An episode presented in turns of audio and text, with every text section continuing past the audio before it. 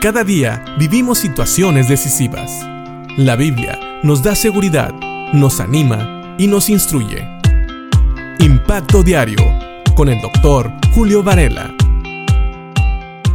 Estamos llegando al final del Salmo 1, donde hemos estado meditando entre la diferencia que Dios hace acerca de una persona que le sigue a Él y una persona que ha decidido desobedecerle y no vivir de acuerdo a la palabra de Dios. Y en el versículo 6, que es el último versículo de este salmo, podemos leer lo que dice. Dice, porque Jehová conoce el camino de los justos, mas la senda de los malos perecerá. Si tú te fijas, este por qué nos invita a leer los versículos anteriores y podríamos resumirlo de esta manera. ¿Por qué aquellos que obedecen a Dios y meditan en su palabra van a ser como árboles plantados junto a corrientes de agua? ¿Por qué los malos son como el tamo que arrebata el viento?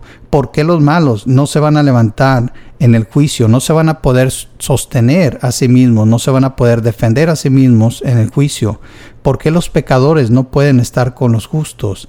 ¿Por qué? Porque Jehová dice aquí conoce, esta versión dice conoce el camino de los justos, pero hay otras versiones que dicen porque Jehová cuida el sendero, el camino de los justos, mas la senda de los malos lleva a la perdición. En pocas palabras, la diferencia entre una persona feliz y una persona que no es feliz es precisamente el cuidado de Dios. Y el cuidado de Dios lo va a ver una persona que no anda en consejo de manos, que no camina con los pecadores, que no tiene comunión con los escarnecedores. Lo va a ver una persona que medita en la ley de Jehová, que la palabra de Dios es su delicia, porque esta persona es también cuidada por Dios. Pero aquellos que se alejan de Dios, aquellos que no quieren nada con Dios, aquellos que no toman en alta estima la palabra de Dios, sino que más bien la menosprecian y tal vez hasta se burlan de ella, ellos, los caminos que ellos piensan que los llevan a la felicidad, realmente los van a llevar a la destrucción. Esta es la gran diferencia. Y recuerda, hay mucha gente engañada, hay mucha gente que piensa que siguiendo sus filosofías, que siguiendo sus pensamientos, que siguiendo sus razonamientos, están encontrando la felicidad.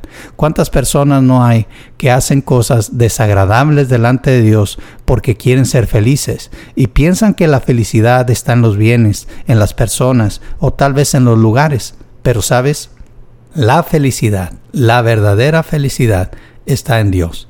Está en meditar su palabra, está en amarle a Él, en obedecerle a Él. Eso es lo que nos va a convertir en personas diferentes. Como ya te he dicho, y vuelvo a repetirlo, no somos justos solamente por hacer cosas, sino por creer en nuestro Señor y Salvador Jesucristo. Dios envió a su Hijo unigénito para morir en la cruz, para poder pagar el precio de nuestros pecados, para que tú y yo pudiéramos tener salvación a través de creer en Cristo como nuestro Señor y Salvador. Dice la palabra de Dios que si confesamos nuestros pecados, Él es fiel y justo para perdonar nuestros pecados y limpiarnos de toda maldad. También dice la palabra de Dios, el que en Él cree, tiene vida eterna. Así que si tú no quieres ser como estos malos que son llevados por el viento, que son como una pequeña pelusa o una pequeña paja, que son llevados a todos lados sin encontrar nunca la felicidad, reconoce a Cristo como tu Señor y Salvador y procura alejarte del mal para agradarle a Él una vez que ya seas salvo.